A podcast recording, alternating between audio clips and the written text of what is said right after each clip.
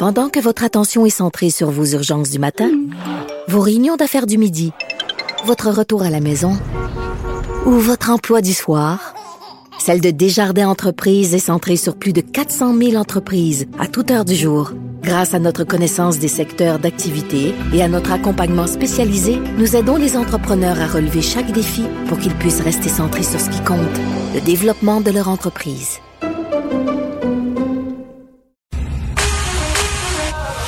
Pour elle, une question sans réponse n'est pas une réponse. Geneviève Peterson.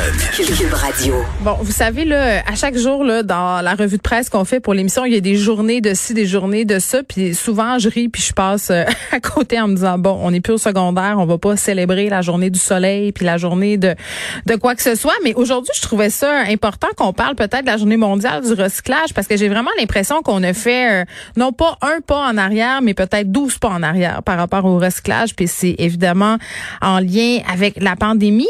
Euh, j'avais envie peut-être de faire un bilan avec Ariel Ménard, qui est président euh, du Front commun québécois de gestion écologique des déchets, parce que je me demande vraiment qu'est-ce qu'on va faire euh, pour qu'on finalement agisse de façon adéquate puis efficiente par rapport à la gestion de nos déchets. Qu'est-ce que ça va prendre pour qu'on prenne ça au sérieux aussi, le recyclage, puis plein d'articles qui sortent pour dire que dans le fond, ce qu'on recycle, ça s'en va pas toujours au recyclage. Fait que ça nuit un peu à l'image du recyclage. Monsieur Ménard, bonjour. Oui, bonjour, Mme Peterson. Bon, journée mondiale euh, du recyclage, est-ce que ça donne vraiment quelque chose? Ben, au moins, on en parle à la radio. Ça, c'est vrai. Mais est-ce que ça a une vraie signification pour vous? Ben, en fait, ce sont des journées euh, thématiques comme ça pour que justement on n'oublie pas certains sujets. Là, moi, je trouve ça un petit peu préoccupant justement qu'on ait besoin d'avoir d'une journée du recyclage parce qu'en fait, ça devrait être tous les jours. C'est vrai. Et en fait, ça devrait même être la journée de la réduction jusqu'à un certain point, pas juste de recyclage, parce que comme toujours, euh, recycler, c'est bien, mais réduire à la source, ben, c'est encore mieux. Ça, c'est tellement intéressant ce que vous dites, Monsieur Ménard, parce que, tu sais, le gros mot à la mode avant la, avant la maudite pandémie, c'était le mot décroissance. parlait beaucoup de ça. Hein? Comment c'est possible de décroître, de moins consommer? Puis là, on était vraiment là euh, dans un discours euh, où les gens disaient bon, mais peut-être qu'on pourrait consommer moins, peut-être qu'on pourrait avoir des maisons écologiques. Puis j'avais vraiment l'impression que même les médias, on s'intéressait plus à ça, que les politiciens s'intéressaient plus à ça. Là, euh, depuis la COVID-19, c'est tough. C'est tough le recyclage, c'est tough la, la, récupération. On a parlé ensemble du matériel de protection à usage unique. Ça, c'est un problème. Puis on, s'était parlé ensemble aussi de la, difficulté de recycler les masques. Là, on en est où par rapport à ça?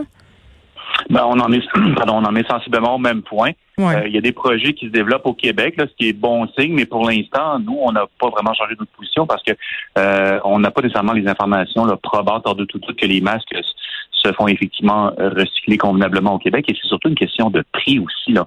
Euh, on, je veux pas dire qu'il y a des compagnies qui profitent de ça, mais euh, actuellement, pour recycler des masques ou en fait récupérer des masques, c'est entre 10 000 et 20 000 dollars la tonne. Donc c'est une c'est une aberration. C'est-à-dire on, on, paye des fortunes pour récupérer un produit euh, qu'on aura du mal à, à, revendre éventuellement. Donc je sais que c'est très émotif, on en voit partout encore les masques. je, je redis toujours la même chose, mais faut pas non plus euh, virer fou, si je peux dire, avec les masques de procédure ils n'ont pas été conçus pour être recyclés. Donc, ils sont recyclables, tout est recyclable ultimement, mais il y a des conditions aussi là, à obtenir avant de se lancer là-dedans, encore perdu.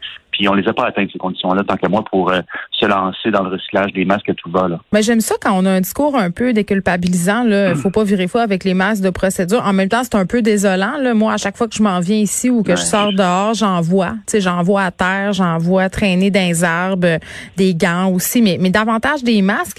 Euh, bon, euh, faut pas trop s'énerver avec ça, comme vous venez de le dire, on n'a pas le choix. Là. Mais est-ce qu'il y a des choses en ce moment qui, à votre sens, sont plus préoccupantes que, que ces masques-là? Ben, le fait que l'environnement soit vraiment relégué, comme vous avez dit, un petit peu aux oubliettes, ça veut dire la mm. pandémie, euh, comme tout a occulté, euh, et l'environnement et surtout la gestion des déchets, c'est-à-dire c'est euh, on en a perdu là, les, le, plastique à usage unique, en fait tous les produits à usage unique. on reste à la maison, donc on met beaucoup plus de choses dans le bac de récupération et c'est pas toujours les bonnes choses. Mm. Les poubelles se remplissent plus vite. Euh, les centres de tri sont moins performants que confinement oblige, là aussi distanciation sociale oblige. Donc, d'un côté, on met plus de matière dans le bac, de l'autre côté, on a on est moins performant dans les centres de tri. Donc, à un moment donné, l'équation fonctionne plus et il y a des débordements. En début de pandémie, on en a vraiment vu. Il y avait des camions de recyclage qui allaient directement euh, se faire enfouir. Ça, les villes l'ont dit. Mais c'est une situation extraordinaire et on est toujours dans ce genre de situation. Mais on n'a pas les dernières données pour savoir si ça se fait encore ou non. Mais on a été pris par surprise, là, c'est-à-dire euh, ça, a plusieurs, ça, a plusieurs impacts. Juste ceux qui recyclent le papier, euh, d'habitude s'approvisionner dans les bureaux pour avoir du beau papier, des collectes privées. Ben là, les bureaux sont fermés, donc on manque de papier à être recyclé. Donc, ça crée des impacts aussi à ce niveau-là. Donc, euh, je crois qu'on peut soutenir euh, ça un bon moment, mais si ça dure trop longtemps, ben, on va avoir vraiment des problèmes, puis il va falloir se, se, réorienter, si on veut, là, ou trouver d'autres solutions rapidement. Et c'est ça qu'on manque, c'est-à-dire on, on, manque de planification à tous les niveaux dans l'environnement, surtout en gestion de matière résiduelle. Les masques est un excellent exemple. Oui, puis bon, euh, c'est pas c'est pas une étude scientifique, bien entendu, là, mais vous parlez euh, des bacs de recyclage. Si je me fie juste à moi puis à ce que je vois sur ma rue, euh, moi, j'avais l'habitude de mettre un bac à recyclage au chemin par semaine, le, bac vert, pas un gros bac euh, pour un multilogement. Si je me fie à, chez nous puis à ce que je vois de mes voisins, parfois c'est deux trois bacs sur le bord du chemin parce qu'on commande en ligne. Puis quand ça arrive, euh, euh, tu sais, tantôt au début de l'émission, je parlais d'une boîte emballée dans une boîte, emballée dans un papier. Puis là, quand tu ouvres les boîtes, il y a des emballages en plastique, du papier bulle. Est-ce que c'est nécessaire tout ça? Tu sais, à un moment donné, les compagnies ils ont aussi un non, mais ils ont aussi un ils ont aussi un rôle à jouer. Absolument. C'est-à-dire, c'est peut-être les premières concernées, les compagnies. C'est-à-dire, la gestion des déchets, c'est une responsabilité partagée là, entre justement ce qu'on appelle les producteurs ou les compagnies, mm. parce que ça peut être les distributeurs également. Là. Euh, les citoyens, quand on achète, c'est-à-dire, il faut vraiment se poser la question est-ce que j'en ai besoin? Est-ce que j'ai besoin d'acheter un produit ou autant suremballé? Et Mais on choisit pas. On le choisit pas. Quand je ben commande un objet en ligne, par exemple, dans un détaillant, que ce soit local ou un, un géant comme Amazon, je décide pas dans quoi il va être emballé. Ben, peut-être pour certains produits spécifiques ou des produits de nécessité, vous n'avez pas le choix. Mais on a toujours le choix, le choix en bout de ligne de, de, de, ne, de ne pas acheter le produit. Et comme je dis, si c'est vraiment nécessaire, ben là, on, comme tout le monde, il faut l'acheter. C'est une question de, de, de, mm-hmm. de, on a toujours le choix de ne pas acheter ou d'acheter un, produit durable. Peut-être qu'on va payer un petit peu plus cher, mais l'idée, c'est que en, environnement, moi je dis toujours qu'on vit à crédit, c'est-à-dire les papiers qu'on jette, les emballages qu'on jette, qui sont pas toujours recyclés au niveau des plastiques euh, d'emballage, parce que ben, c'est difficile à, séparer puis à recycler en bout de ligne. Euh, S'il y a des coûts aussi sociaux, environnementaux, économiques, lorsqu'on jette du plastique euh, à, la poubelle, ben, c'est qu'on jette une, une, matière faite à partir de, ressources non renouvelables. On mm. On voit pas les impacts immédiats tout de suite dans notre portefeuille, mais de plus en plus, le changement climatique, euh, les températures, regardez les, tornades euh, qu'il y a eu en, aux États-Unis, on peut pas les, les lier directement au, changement climatique, mais il y en a de plus en plus euh, fréquemment. Les, les, bouleversements, le printemps qui commence la semaine prochaine au Québec, là où à peu près il va faire 15 degrés, c'est anormal. Donc, mm. on va subir les contre-coups justement de notre consommation effrénée. Là. Et quand on s'est rendu au pied du mur, euh, ben là. Ben, il me semble qu'on est déjà là, puis on était déjà là avant la pandémie, puis on dirait que la récupération, puis toute le quête, c'est comme un peu une pensée magique. C'est-à-dire que tu dis, ah, Bon, ça, ça se récupère. Fait que c'est pas grave. Tu t'envoies toutes tes affaires au bac de récupération, pas advienne que pourra. Un peu dans le même euh, principe, euh, Monsieur Ménard, que quand tu donnes ton vieux linge euh, à des organismes euh, communautaires ou à des œuvres de charité ou par exemple à Renaissance ou au village des valeurs, tu penses que ça va être donné au suivant puis tout ça est bon. Mais la vérité, c'est que justement, c'est pas tout qui est recyclé. Il y a des trucs qui sont enfouis. Puis pour les vêtements, on en a tellement qui sont renvoyés dans d'autres pays. Puis parfois, on nous renvoie même nos containers parce qu'on sait plus quoi en faire. C'est pas une panacée non plus recyclée euh, vraiment pas. C'est pour ça que tantôt, d'entrée de jeu, j'ai parlé de ça, devrait être la, décroissance. réduction. ben, décroissance, c'est un mot qui fait peur, mais peut-être euh, une, consommation responsable ou une autre consommation. Parce que décroissance, on ne veut pas non plus que l'économie s'effondre, mais il y a peut-être une façon de changer l'économie pour justement avoir une, économie plus durable, plus pérenne, avoir des produits qui se réparent. Moi, je préfère payer quelqu'un qui répare ma laveuse plutôt que d'acheter une nouvelle laveuse ça va me coûter le même prix, puis ma laveuse réparée va me durer aussi longtemps.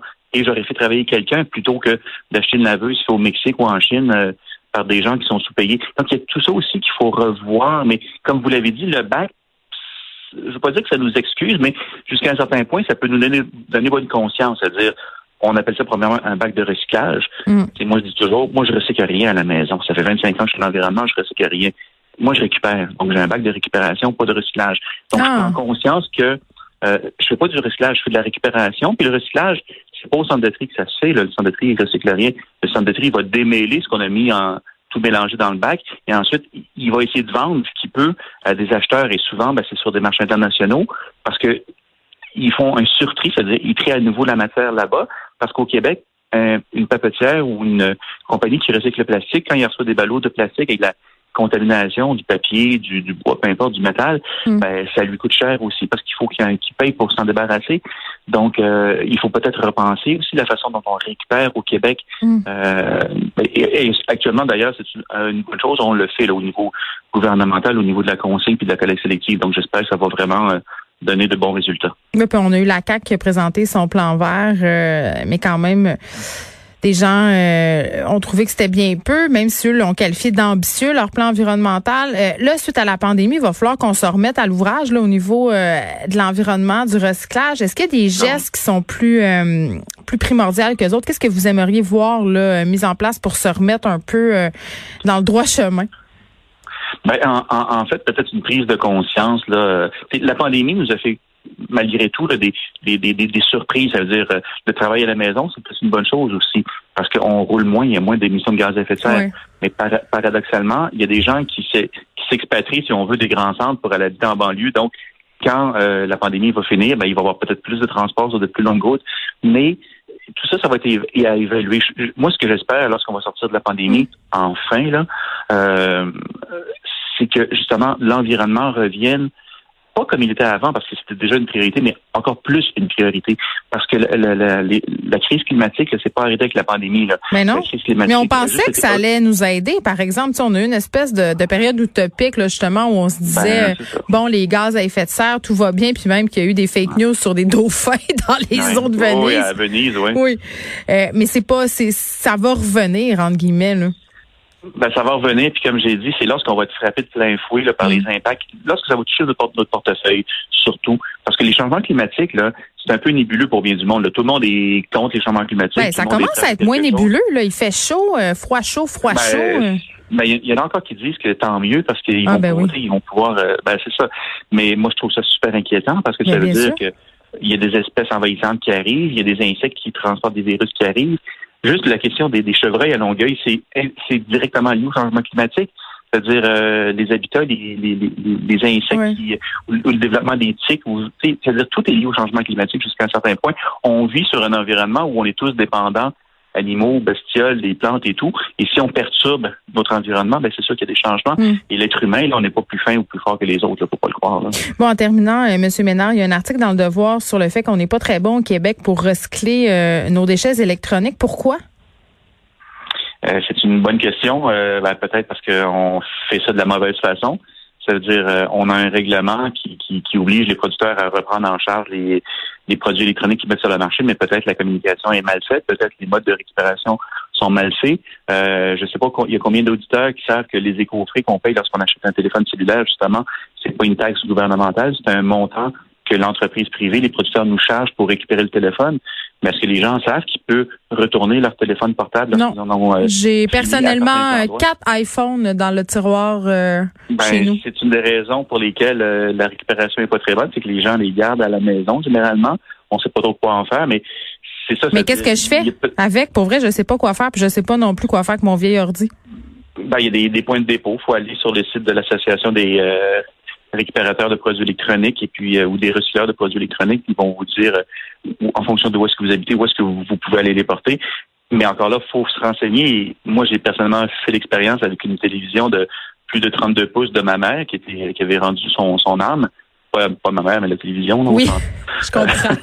et puis, mais ça a été euh, tout un chemin de croix pour trouver un endroit. Faut vouloir. Il faut le vouloir. J'ai perdu une de mes journées, honnêtement, puis euh, plusieurs heures au téléphone. Bon, je pense que la euh, plupart des gens l'auraient juste mis sur le bord du chemin pour être parfaitement ben, mal c'est ce qui arrive et c'est là le problème. Donc, il faut rendre ça facile pour les citoyens et c'est pas faute d'argent. Lorsqu'on achète un produit électronique neuf, on paye un montant qui devrait servir justement à faciliter hmm. ce, chemin à faire pour le consommateur. Mais actuellement, je trouve qu'il y a des lacunes beaucoup à ce niveau-là. Mais oui, puis on sait pas trop quoi faire avec tout ça. Je vais me renseigner là, pour mes quatre iPhones puis mon téléphone, je vous le promets. Karel Ménard, merci, qui est président du Front commun québécois de gestion écologique des déchets. Merci.